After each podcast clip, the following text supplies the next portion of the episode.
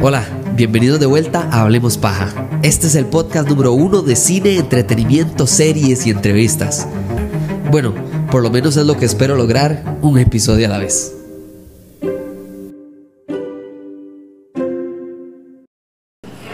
Bueno, gente, si vamos a cerrar el año, lo vamos a cerrar bien. Todo el mundo sabe que esto es algo que hago todos los años.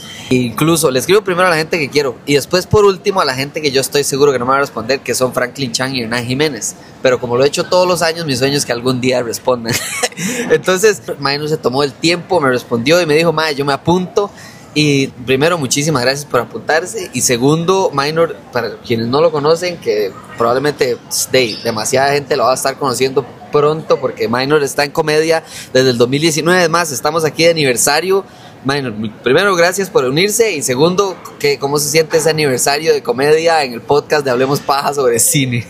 Bueno, primero que nada, muchísimas gracias por la invitación, ¿verdad? Eh, estoy muy contento de, estar acá porque, ma, este podcast eh, me encanta porque yo a veces cuando lo he escuchado, a veces estoy de acuerdo y a veces no.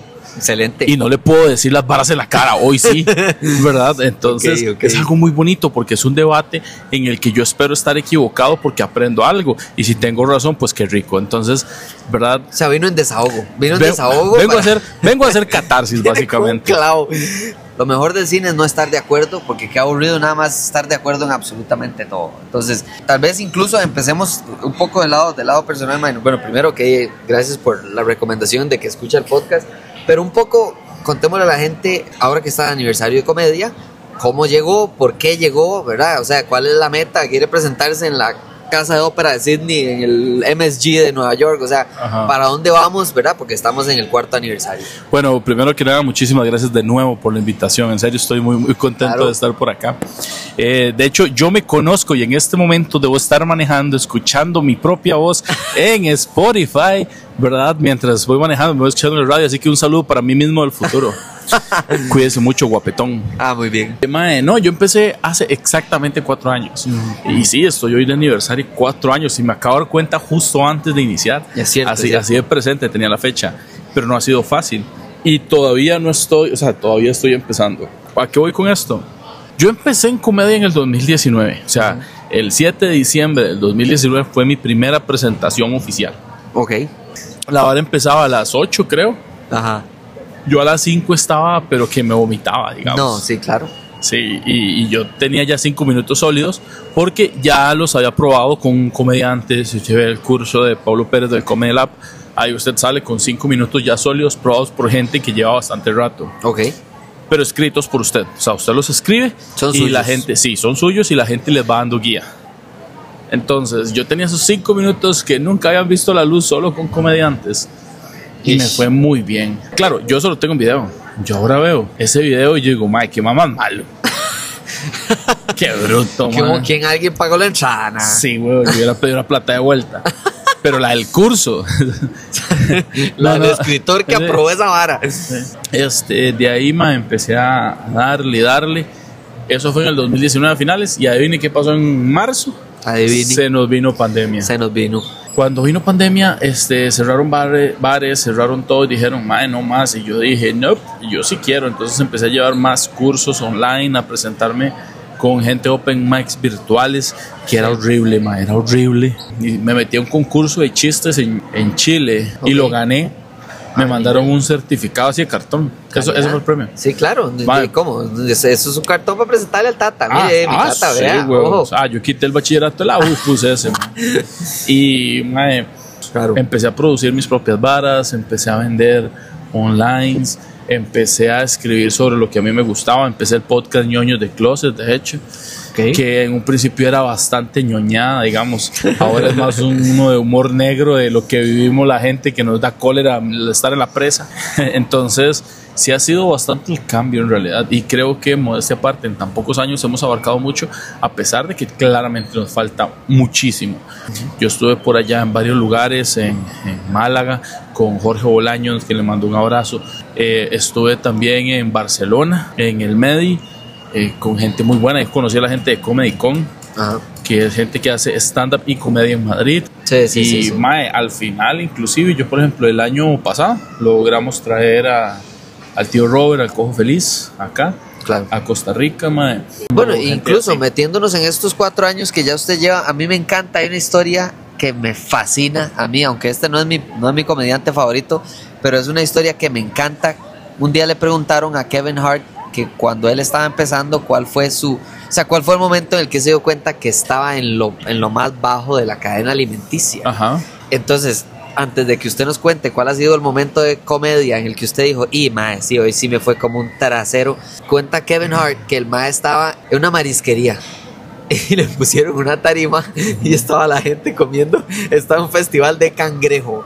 Entonces, yo no sé si ustedes han comido cangrejo, pero no es muy, o, o sea, es muy ocioso, para ponerlo de alguna manera. Dice el mae que el momento específico en el que se dio cuenta fue que el mae estaba contando un chiste y ya el mae cuenta el punchline del chiste y dice, y no es que la gente no se riera, porque sonaban y sonaban cangrejos, fue que yo escuché a una señora en un momento que estaba rompiendo su cangrejo y nada más yo escuché durísimo en medio de toda el la bulla, ah, no.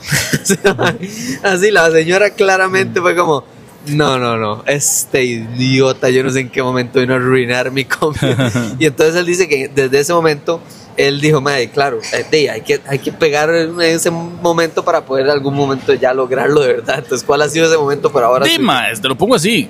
Cuando usted está, cuando usted ya tocó fondo, la única dirección que le queda es para arriba. Así es. Claro, puede subir un poquito y volver a caer. Pero el punto, Maya, por ejemplo, yo te cuento, son dos experiencias. Ok. Uno la viví solo y otro la viví con Víctor Solís, que Ok. el otro ñoño de Closet. Mae, llevaba yo como cuatro meses. Hay una vara aquí, mae. Cuando usted inicia en comedia, su primer show le va bien. El segundo le va bien. Y el tercero no. Por alguna razón, ese es el Magia. orden. Mae, ese es el orden. sí, A sí. todos los comediantes nos ha pasado. ok. Mae, después otro como que tampoco. Y ya luego ahí revienta y ya usted verá si se queda o no. Ok. Dima, yo llevaba como, no sé qué, unos showcillos, man, que me había ido mal y que me había ido bien, pero yo tenía una racha, una racha como de tres, man, bien, bien, bien, Ok. y me invitan a un open mic, man, en un lugar que ya no existe. El lugar se llama Teatro Frente a la a Plaza, se llamaba. Mae, solo habían seis personas, casi nunca llegaba gente. Ok. En una mesa. Eso que yo estoy haciendo chistes, mae, y nadie se ríe. Y el comediante que iba antes eh, que mi presentación le fue muy bien, mae. O sea, eran seis personas, pero los seis sí. estaban Los tenía, pero cagados de risa. Ok, ok. ok. Les digo yo, es pan comido, mae. Y me monto sobre la misma línea y yo no sé qué fue la vara, pero nada, mae, un silencio horrible. Y yo seguía y un silencio horrible. Ish. Y, y eran ocho minutos y como al minuto seis, mae, ya los más me empiezan a hablar. Como para que yo haga un chiste de algo. Me- mae, el público empezó a ayudarme. Oh, a ver si sí. hacía gracia. O sea, si, si- mae, algo peor que un público que te odie es un público que te tenga lástima. Sí, sí, sí, sí. Es como cuando Sí, el Tata claro. está decepcionado versus enojado con uno. Es como, no, papito, haga el gol usted, ajá. Y le ponen la bola en la línea, sí, nada más venga patela. Y aún así no la mete, man. Así me sentía yo. Sí, y alguien sí, que dice algo y a mí se me ocurre algo gracioso y alguien de la par se me adelanta y le responde y todos se cagan de risa. No, de, Mae, sí, sí, sí. El mismo público estaba haciendo el show cagados de risa. Sí, el show era de ellos. Sí, exacto. yo llegué y dije, no, madre. muchas gracias, me voy. ¿Verdad? y eso fue el único aplauso que, que recibí esa noche cuando, cuando me fui. ¿Cuándo se fue? Claro. Ma, ese es uno de los peores. Otro de los peores es, nos invitan a, a un evento que es de caridad. El evento es en un mall Ok. y nos dice, ¿cuánto cobran ustedes? Yo no estaba muy empapado del asunto, Ok. ¿verdad? Yo creí que era un festival más geek y Ok. les digo, cobro tanto. Ah, ok, está bien. Después me doy cuenta que era para caridad, ma, y yo decía, qué estúpido, ¿cómo les voy a cobrar? En los pasillos de un mall. Sí. O sea, ma, Por la si gente no la caminaba, pasaba, Sí, andaba sí. con sus bolsas comiendo. Había una tarima muy bonita, Sí. un espacio gigante y después las sillas, porque la gente pasaba por ahí. Entonces las sillas ni siquiera estaban cerca del escenario. Nos abrió el show una payasita, talojete de niños, mae. Entonces la payasita nos pateó el trasero. Obvio. Mae, pero nos pateó el trasero, tenía pintacarita, llegaba y les hacía chistes, hacía chistes a los papás, les hacía- hasta yo en un toque me reí, yo decía, ma, esta payasita es buena. Está toda la Yo, ah, mae, sí. claro. Y todo el mundo muerto de risa. Y le cortan el show porque vamos nosotros y porque la payasita estaba pasando de tiempo. Ay, todo Entonces- ahuevado. No, sí, no, pero la gente es como, ah, bueno, ya no más con los niños, entonces están Ok. los papás con los niños. No ahuevados porque no había nadie enojado y el evento mae, fue magnífico. pero nos subimos nosotros y empezamos a hablar, a hacer stand. No le oíamos, queríamos hablar con el público, no se podía, hacíamos chistes y tampoco. Por ahí me encontré a un compa y la esposa y lo subí, nos pusimos a hacer juegos de improvisación, llenamos el tiempo y nos bajamos y yo muchas gracias. Ajá. Viera lo horrible que se sintió, yo se- me sentía tan ignorado. Sí, usted mae. cada segundo era pesado. Ah, sí, o sea, fue el de los peores shows que recibimos Qué y duro. nos dieron un premio. Porque No. Sí, les daban premios a todas las personas que iban por participar. De nuevo, era algo a beneficio. Ajá. Entonces nos lo dieron y ahí lo tengo guardado con mucho cariño. La organización con nosotros es un amor. Sí, sí, sí. a sí. mí me dicen que vaya, yo voy y voy de gratis. no, lo que estamos diciendo es que es culpa de la payasa. Eso es lo que estamos. no, no, pero, pero yo, yo sí creo, vamos a ver, y especialmente porque son historias, primero que todos los comediantes comparten, como usted dice, ¿verdad? Que a algunos les va mejor al principio, peor, lo que sea, pero todos tienen algún momento en el que dicen, y ma, aquí no me quieren, pero lo que quieren exacto es aplaudirme para irme. Ajá. Eh, y muy, muy en ese, ese estilo, creo que un tema que a mí me gusta mucho, que tiene que ver no solo con cine, sino también con comedia, y, a- y ahí vamos pasando, migrando de la comedia hacia el cine. No sé si es un debate, una tiradera en línea, no sé qué, de como el estado actual de la comedia. Y ahí aplica para tanto cine como para comedia stand-up. O sea, va a todos los, todos los rangos de comedia, de que pasa, por ejemplo, yo hice una lista en un episodio que se llamaba Películas que no se podrían hacer hoy en día. que yo estoy convencido de que jamás estas películas las hubieran permitido hacer hoy en día. Me di cuenta, donde hice la lista, y más de la mitad eran de comedia. Y yo dije, ah, ok, puede ser. Entonces, es una pregunta que le hago a ustedes del lado de la comedia.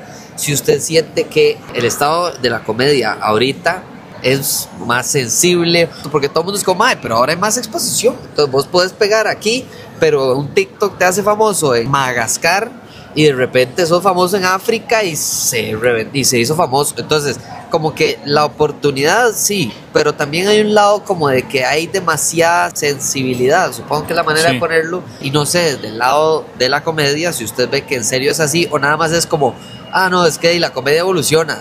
Sí, eso pasa porque la pregunta es ¿dónde está la línea?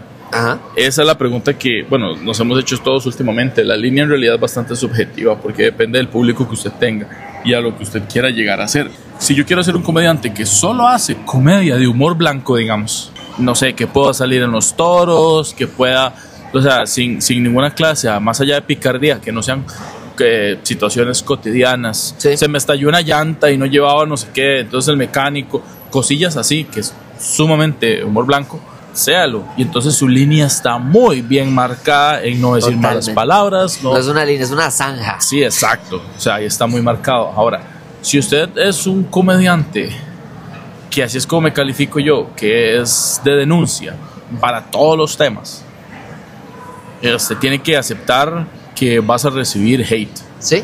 ¿verdad? Yo he recibido hate y, y, y de hecho a veces eh, pasa muy poco, pero me ha hecho un comentario de hate que yo, ah, no, sí tienes razón. Entonces hasta yo mismo aprendo Oh, de... Ok, ok. ¿verdad?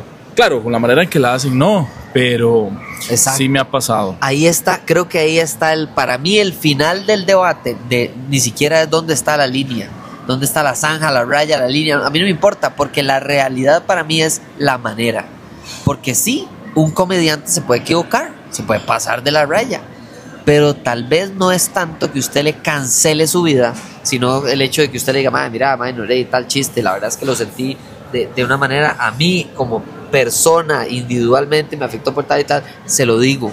Y mira, que para que lo tomen en cuenta en adelante. Y listo, yo me voy con mi idea. Y entonces Minor aprendió de lo que le dijo David y de su chiste que contó. Sí, bueno, Eso es una cosa. ahí- Pero si ahí- yo llego y digo, no, Minor ojalá le quemen la casa y le... Ah, Es que ahí vamos a una cosa. Yo sí estoy muy en contra de la cultura de cancelación. Porque Sí. lo que hacen es arruinarle la vida de una persona. Si una persona dijo algo, así sea que lo crea y así, así diga, no, esto no es un error, lo que realmente creo, tiene la libertad de expresarse. Y usted no tiene por qué meterse con el arroz y los frijoles, cancelarle, cancelarle su vida, Sí, sí. solo porque expresó su manera de pensar y usted está en desacuerdo. Total.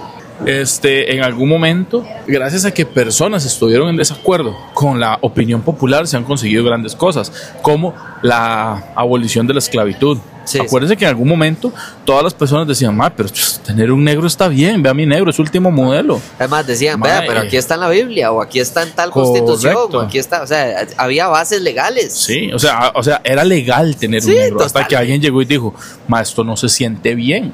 Entonces, ahora, y la gente decía, ¿usted qué le pasa? ¿Cuánta gente no fue hasta asesinada, como Abraham Lincoln, por estar en contra de la esclavitud. Ahora, no me voy a meter en historia gringa porque no es la idea, pero así han habido muchos. Entonces, pensar diferente, por más mierda que usted cree que sea, no está mal. Correcto. Está mal si atenta contra la integridad física de las personas.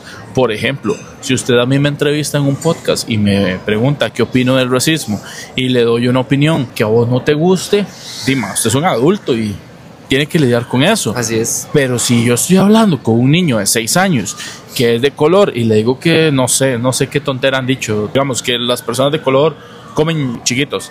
Entonces le digo a él eso, él se va a asustar. Sí, sí, sí. ¿Entiendes? Entonces, Y ahí volvemos al, al tema de la forma. O sea, yo creo que en general, por ejemplo, a mí, la, la, la manera en la que yo digiero mucha comedia es muy separada. O sea, yo de verdad que muchas veces no me gusta el comediante, no la comedia.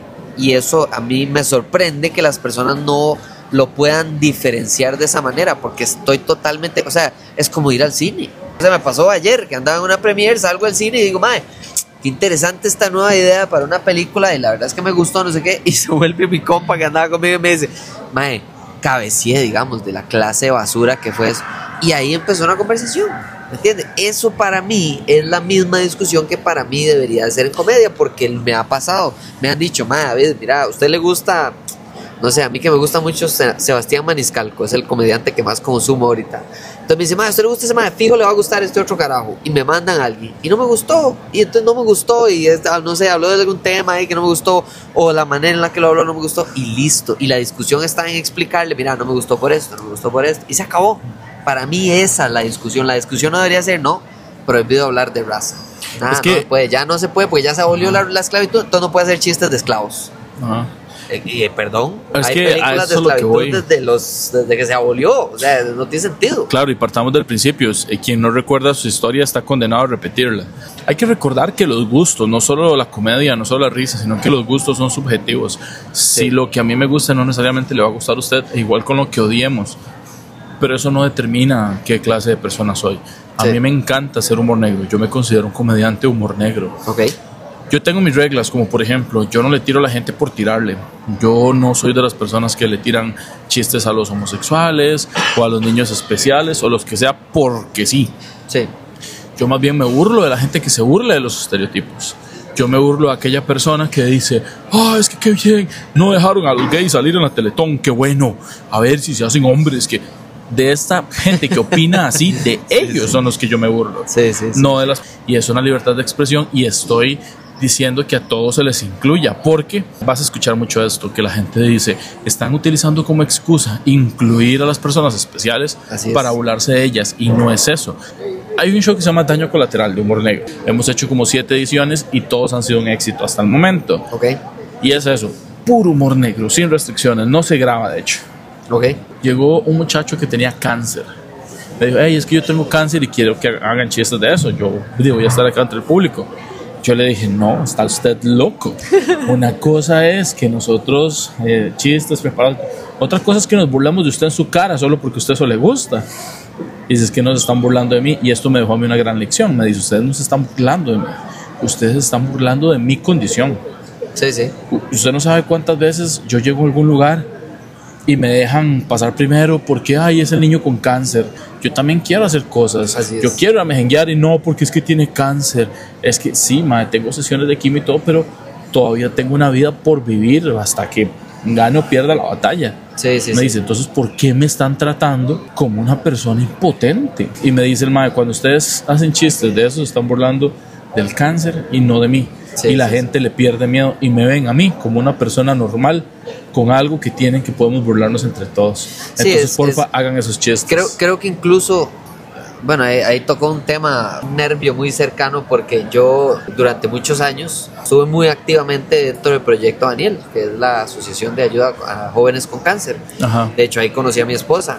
Ella tuvo cáncer y demás. y entonces, como que yo de verdad he compartido muchísimo con la población de mi edad con cáncer. Y me parece muy, muy, muy, muy interesante que la gran queja de los niños y jóvenes con cáncer, porque lamentablemente en Costa Rica a partir de los 13 años usted es considerado ya adulto para, los, para, el hospital de niños. Entonces usted le da cáncer a los 12, va al hospital de niños, y a los 13, ya no, ya va al hospital San Juan de Dios o para México. Entonces, eh, eh, y sigue siendo un niño, perdón. O sea, yo entiendo el lado de la adolescencia y todo, pero bueno, eh, eso es otro tema. Y entonces, conociendo, todos tenían en común una misma queja. Y la queja era, a mí me gustaría que me traten como un niño, no como un cáncer. Que es muy diferente. Una cosa es que usted esté enfermo, pero usted no es su enfermedad, que es lo que usted dice. Y ese es el lado, digamos, a mí lo que más me gusta, por ejemplo, cuando hablamos de gente sensible en cine o gente sensible en comedia, me sorprende que hayan personas que desde afuera se ponen a defender, que son como los guerreros, ¿verdad? O sea, él, dice, no, es que yo conozco a alguien que es sordo y usted no está incluyendo a los sordos. Y uno, o sea, sabe para entender. Entonces usted no es sordo, pero usted está estresado o enojado con esta película por su amigo el sordo. Usted ya le preguntó a él cómo se siente él, que sí es sordo, acerca de la película, porque es, ese es el porque lado. fijo ni la escuchó. no, se la puse, perdón, ahí fui yo el que fallé. Y entonces eh, la vi venir, perdón. Y entonces lo que eso es lo que siempre me ha parecido que no es ya no es crítica, ya hay nada más es gasto de mi tiempo, ya ahí entonces no estamos hablando de la película y lo que a mí me gusta es hablar de o del stand-up o de la película o lo que sea, pero del contenido. Yo ahí, perdón, yo no te pregunté qué tan libre éramos para hacer lo mismo. Yo me he estado controlando con todos los chistes de humor negro inapropiados que se me han ocurrido por lo mismo. No, no, no. Aquí es, aquí, no, no, no. Aquí no, sin casco. Aquí dele. Cool, porque este, ahí hay ciertas cosas que yo no podría expresar sin tocar un nervio cómico. Okay, o por ejemplo, te hablo del feminismo. Mae, hay un montón de ideas del feminismo que me parecen excelentes, pero hay un montón de ideas del feminismo radical que me parecen estúpidas. exacto. Ahora, ¿a qué voy con esto? No te estoy hablando ni siquiera al típico que si rayan monumento o que, mae, eso es muy pedo de ellas. No me refiero a eso. Me estoy refiriendo, por ejemplo, a lo que a mí me afecta, que es por qué los hombres no podrían hablar o hacer chistes de feminismo. Te doy un ejemplo este, yo he visto comediantes feministas nacionales, bueno, que lo intentan, ¿verdad? Y el título comediante les queda muy grandes. Hay otras que no, que es muy buena, mae. Entonces, este, si usted es comediante y es mujer y habla de feminismo y acaba de escuchar esto, elija cuál es su, su, bando. Si se enojó, ya sabemos cuál es. Entonces, el, punto es que ellas llegan y hablan sobre situaciones de feminismo y a mí me parece excelente. Sí. Yo tengo que hablar de mi realidad. Yo no puedo exponerte a vos qué se siente ser una mujer y que la acosen. Total. No puedo porque no lo sé, pero sí te puedo hablar de que las personas gordas, el cumplido más sexy que escuchan es, muchachos, usted sí es gracioso. o sea, eso es lo más sexy que nos van a, que vamos a escuchar, man. Entonces yo sí puedo hablarte de esas barras. Pero paso. Claro, yo puedo hablarte de, por ejemplo, cuando yo estaba hablando con una amiga estábamos aplicando para el mismo puesto. Sí. Y que la madre llegó y me dijo, mae, ¿cuánto le estamos ofreciendo a usted? Y no sé qué, porque nosotros tuvimos el puesto. Le digo, mae, no te voy a decir. Al final le dije, y yo sí tenía como 60, 80 rojos más. Y entramos al igual, igual, igual. Correcto. Entonces, yo no te puedo hablar lo que se siente pagar, o sea, recibir menos pago. pero te puedo hablar de lo que se siente ganar más. Y mi punto es que feminismo, lo que sea, visto desde afuera, es muy fácil hablar pero sin ningún sentido, porque le voy a dar un ejemplo muy actual. The Marvels, la película de Marvel fracasó, ok. Y entonces de repente se convierte en un tema de, género, de que eran mujeres. Entonces, y, y, lo más loco para mí no es que si son mujeres o no, porque yo dije, ah, sí, van a atacar porque dicen, ah, como son protagonistas mujeres, fracasó. No, no, no, ojo el, el nivel de idiotez. Lo que están diciendo es, si usted la apoya, es porque entonces usted es un feminazi. Y si usted está en contra, es porque entonces usted es un misógino. Y entonces no hay área gris. Eso es todo. Si usted, entonces, si usted le gusta Marvel, es porque usted es porque usted nada más no le gusta el buen cine. O si usted odia Marvel, entonces es porque usted es anti super. E, ese blanco y negro es lo que me molesta y a eso es a lo que va su conversación de feminismo. Correcto. No, no, estoy de acuerdo, pero tienen que hacerlo. O sea, tienen a huevo que hacerlo porque ¿cómo defiende usted una idea que es tonta? Ok, ¿qué pasa si yo vengo y yo te voy a defender a, vos esta situación porque a mí me molesta, pero te doy áreas grises? ¿Qué voy a llegar a decirte? Entonces, vea, si usted está eh, de que le gusta Marvel, no le gusta el cine clásico y no sabe nada de cine. Ahora, si no te gusta eh, Marvel, entonces lo que sos es un misógino, a no ser que seas una persona que sepa decir y por eso no le gusta Marvel. Ajá, ajá, ajá. Entonces, ah, no, puchica, ahora me estás dejando sin argumentos para llegar a debatir porque resulta que sí sabes del tema del cual yo me hice experto ayer porque vi tres TikToks. El- O sea, no te voy a dar esa oportunidad. el todólogo, el todólogo. Entonces no puedo dejar, no puedo dejarme perder. Y eso es lo que se elimina cuando la gente habla de cine. La gente habla de cine y dice, no, es que usted no le gustó, no sé, Blue Beetle, entonces usted es anti-mexicano. O si usted le gustó, no le gusta Martin Scorsese, es porque habló mal del cine superhéroe. Y entonces estas generalizaciones es para mí lo que están envenenando básicamente la capacidad de tener esto, esto, una conversación. Claro, pero es que también veamos algo del cine. El cine mueve millones. Entonces, si yo logro hacer eh, eh, polémica a través de esto que mueve millones y va a polarizar a que la gente venga y compre entradas para apoyarlo y la otra mitad venga y compre entradas para saber de qué se está burlando, Sí. me estás vendiendo el 100% de la taquilla. Sí. Entonces, en el cine, me imagino que eso también les va a servir un montón. Le doy el ejemplo más reciente, la película de Barbie. Ajá. ¿Qué es lo que vendió? Nostalgia. Entonces- Ay, es que es Barbie, es el live action. ¿Cómo será? Y que los piecitos así y Sí, todo. sí, y nunca sí. nos mostraron que tenía una vara más allá, Sí, sí, sí. ¿verdad? Hasta que usted ya está en el cine. Y puede que ya no le guste o que sí le guste este, la película, pero usted toma esa decisión cuando ya compró el boleto y ya la vio y ya salió de la sala. Sí, sí, sí. Ma, sí. Entonces, di, todo eso también son estrategias de marketing. Ahora, hay personas ligadas al cine que se casan con un personaje y con ese personaje son para toda la vida. Ok. Sí, Te sí, doy sí. un ejemplo. Tim Burton. Ah, sí. Tim Burton mae, es un mae que las películas que ha hecho todas tienen que tener el sello de Tim Burton. Sí, sí, sí. Ahí esa ahora a mí me molesta porque, porque vamos a ver, eh, ahí es muy individual. Porque un sello no significa que debería afectarse la calidad de su producto. O sea, Wes Anderson. Wes Anderson tiene que ser así y así. O sea, es casi que una fórmula de cómo se estructura Wes Anderson. Eso no significa que sea peor. Nada más significa que el de no es flexible porque así le gustan a él sus proyectos. Y para mí, a mí, mi gusto de cine no es ese. Mi gusto de cine es que usted no sea formulaico, que usted sea más, no sé, Scorsese, por ejemplo, o Tarantino, que Tarantino como, ah, Tarantino es Tarantino y murió y se acabó. Para mí Tarantino, a pesar de que muere con lo suyo, yo no veo que la gente sea tan dividida acerca de un director así. Exacto. Yo siempre he dicho, los dos extremos son los que demuestran cómo es una persona, que es terror y comedia. Son los dos extremos. Porque a mí lo que me da miedo no es lo que a usted le da miedo. Y a mí lo que me da risa no es lo que a usted le da risa. Pero Ajá. hay personas que saben encontrar ese área gris. Y ahí es donde está como la el mejor terror y la mejor comedia, que por cierto es de lo que vamos a hablar ahorita. Ok, sí, mae, pero es que vea, por ejemplo, ahora que usted mencionó a Tarantino, sí, no tiene un público que es dividido, pero es que también las películas que el mae hace son fáciles de que alguien se identifique con alguien.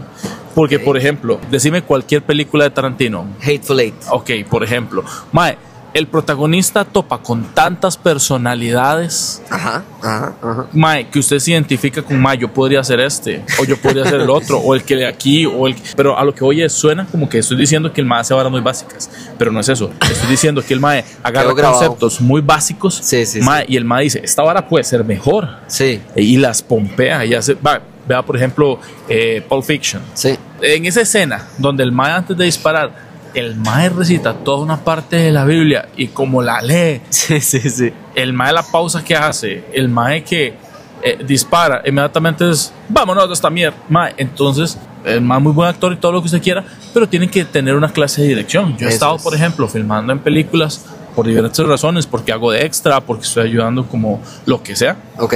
Y yo sí he visto directores, por ejemplo, claro, estoy comparando a Tarantino con maes que yo he visto aquí en Latinoamérica, pero... sí, sí, Sí, claros. pero los maes de aquí es, dele.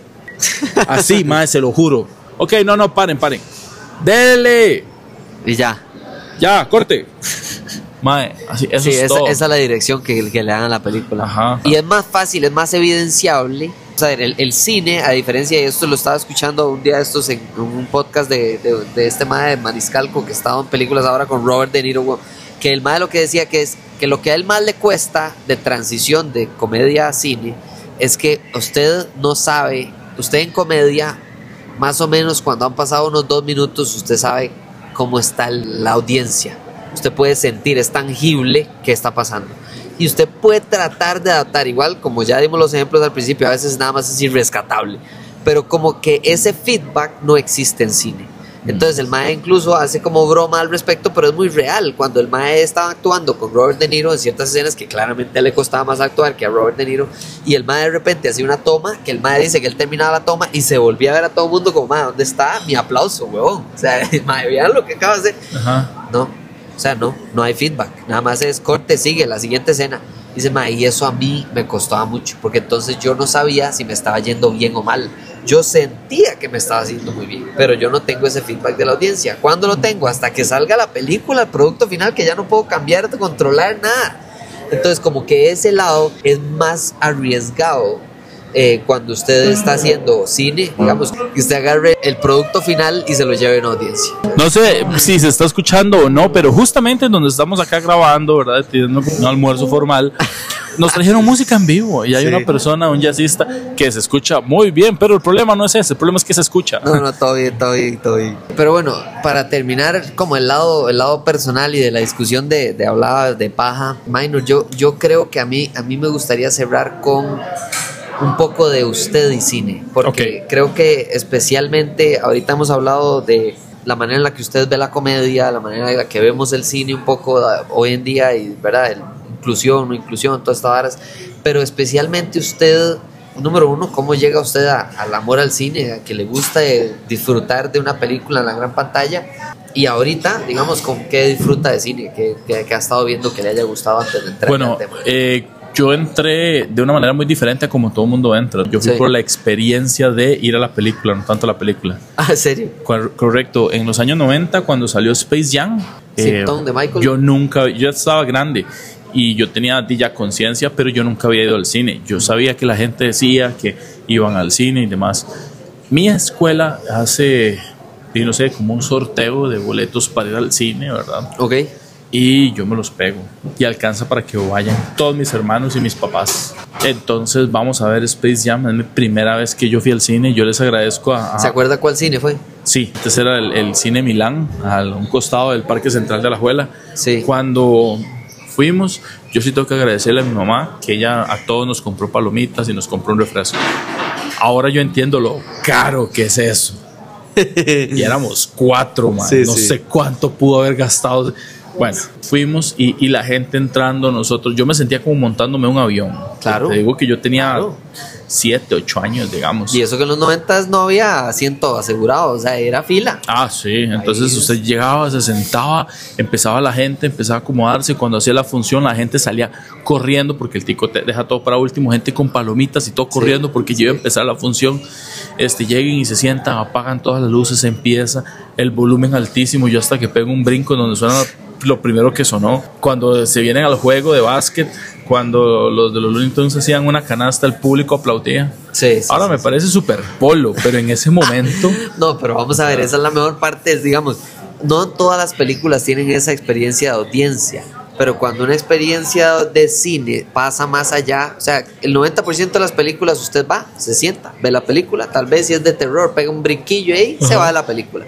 La puede que disfrutar más o menos pero a mí lo que me encanta es cuando llegamos a un punto extremo, digamos, Avengers Endgame, donde cuando el Capitán América agarra el martillo fue como que hicieron un golacel en el mundial. Ah, sí. ¿Qué es esta Exacto, esa es la experiencia que a mí me amarró al cine, porque, a ver, yo tal vez no sea el mae que más cine consume o no sea el mae más metódico, pero sí me encanta mucho como esto de de la experiencia que se vive en un solo lugar. Como te digo, vea, ese día en el Cine Milán, cuando hacían una canasta, eh, la gente llegaba y aplaudía y todo. el partido. Claro, y cuando el de los monstruos hacía una canasta, la gente abuchaba. Recuerdo un chiquito, hay una parte de la película como que va, como que se pone adelante el equipo de los malos, o como que le dan vuelta y acaba como que no sé qué, la, primera mitad, o no sé cuántos tiempos son, la verdad. Sí, pero los cuatro cuartos. Resulta que cuando termina uno, uno de los chiquitos este, creyó que había terminado el partido. Y, y entonces agarra el refresco y lo tira. Y nada más, pero te estoy hablando que es un niño cuatro años, cinco años. Oh, Agarra refresco, lo tira, ¿verdad? Y yo sé porque yo estoy casi acá atrás y grita, ¡ay, mierda! No. Y la, la mamá es como, cállese. y la gente estaba muerta de risa, pero a la vez que incómodo y a la vez callate mierdoso. Y, y, ve que siguen, entonces el niño se calla y sigue viendo. O sea, fue toda una experiencia. Y esa fue mi primera experiencia en el cine. O sea, yo creí que el 100% de las veces el cine eso era así. Iba a ser un estadio. Iba a ser, ajá, eso es lo que yo creí. no, no, estamos claros como que no se le olvida a uno y cuando uno va al cine uno anda buscando esa primera experiencia que uno lo enamoró del cine, que en su caso es un partido de, Michael Jordan contra monstruos de CGI, pero está buenísimo. sí, ma, entonces imagínate. y ahora, por ejemplo, la otra pregunta de cómo estoy ahorita con, con, con, el cine o qué es lo que me gusta ver. A mí me gusta ver comedia absurda. Absurda. Absurda. Como Scary Movie. Sí, o como por ejemplo esta, ay, se me olvidó esta película que hace un montón de, de comediantes, que está Jonah Hill, que está Jonah Hill. Duende Verde en las de Spider-Man, las primeras, las de Tobey Maguire. Sí, y que se acaba el mundo, básicamente es eso. Entonces, es como una cosa posapocalíptica y, y los más están. Y sale Emma Watson. Sí, sí, sí, sí, la más ridícula. Entre más ridículo para usted mejor. Entonces. Sí, porque esas películas son demasiado malas. Entonces, yo entiendo, por ejemplo, que la gente ahí no le está poniendo esfuerzo y ahí yo logro ver realmente cómo son las personas, digamos, como, como comediantes. ¿Usted alguna vez ha visto una película de Ben Stiller que se llama Zoolander? Sí. Por es sumamente estúpida. Es, para mí es de lo mejor que hay de Will Ferrell, por ejemplo, es ese personaje tan ridículamente absurdo, pero bien hecho. Correcto, porque se, se nota que es al propio. Pero en fin, sí, eso es lo que yo estoy viendo ahorita, la clase de películas que estoy consumiendo. Okay. Esas por un lado. O ahorita hay dos que me agarraron. Si no es eso, que es lo general, Ahorita estoy con dos géneros. Ok. De luchadores, todo lo que tenga que ver con lucha libre. Luchadores. Todo lo que tenga que ver con lucha libre. Ahorita va a salir una que es Zac Efron haciendo, eh, no me acuerdo cómo se llama el título de la película, pero dicen que está muy, muy raro porque también es, es basada en la vida real, que son estos tres hermanos que creo que ya están muertos los tres. Y la película al parecer es una, es una tragedia muy, muy bien hecha, pero si no la Nacho Libre. Nacho Libre también. o sea, sí, o sea, películas de, luchadores. O esta, la de. que la biográfica de la luchadora WWE Page. Oh, sí, buenísima. Fighting with My Family. Ajá, esa. Mae, esa, por ejemplo. de película, sí, He visto esa o Viajes en el Tiempo. Sí, sí, sí, sí. Pero Viajes en el Tiempo es así, mindfuck. Así. Como por ejemplo, eh, Loopers. De Looper, muy buena. De Brian Johnson. Eh, del Mike, que por cierto todo el mundo odia en Star Wars, pero la película es buenísima. Pero creo que no he visto, ahora que está hablando de viaje en el tiempo, es más, espérese, se lo voy a pasar incluso la película. Siempre recomiendo esta en viajes en el tiempo. Se llama eh, The Right, At the Right Time. Eh, ahora se la voy a pasar en el momento correcto, creo, algo así. Lo que se trata es de una familia que el papá llega donde el hijo y le, le, le informa que él le va a dar un regalo de 18 años que es el conocimiento de que él puede viajar en el tiempo. Solo él. Y se pasa de, generación en generación, de, solo del hombre al hombre. Y la única razón por la que se pasa es para que usted encuentre el amor de su vida. Y es tan, suena tan estúpida, pero es tan buena que la verdad es que a mí me encanta recomendarle, es demasiado buena. Es con, con el MAE de Piratas del Caribe, no Jack Sparrow, por supuesto, sino el MAE del Pulpo. Ese actor, él es el papá y es de verdad, es, buenísima, es buenísima. Se escucha muy buena. Se llama eh, in, Time, algo así, como parecida a la, a la que hizo Justin Timberlake, que era el tiempo en la mano, algo así. Que esa es muy buena también. Una que yo vi que es muy poco conocida, creo, pero que a mí me encantó, es una que se llama Safety No Warranty.